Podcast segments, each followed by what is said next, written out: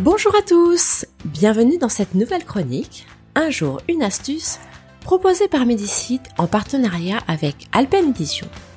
On le tartine sur du pain, il parfume notre tasse de thé, ou encore il nappe une crêpe moelleuse.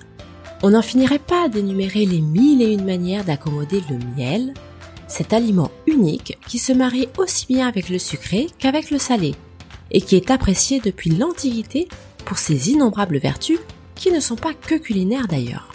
Saviez-vous par exemple que lors d'un affaiblissement général de l'organisme, on peut préconiser, outre bien évidemment une bonne hygiène alimentaire, la prise de produits de la ruche pendant une quinzaine de jours? Vous pouvez prendre par exemple deux cuillerées à soupe bombées de pollen en mélange dans un jus de fruits ou du lait végétal, ou encore une cuillerée à soupe de miel dans une boisson tiède ou froide. En effet, l'ajout de miel dans une boisson trop chaude dégrade les composants principaux indispensables à son activité biologique.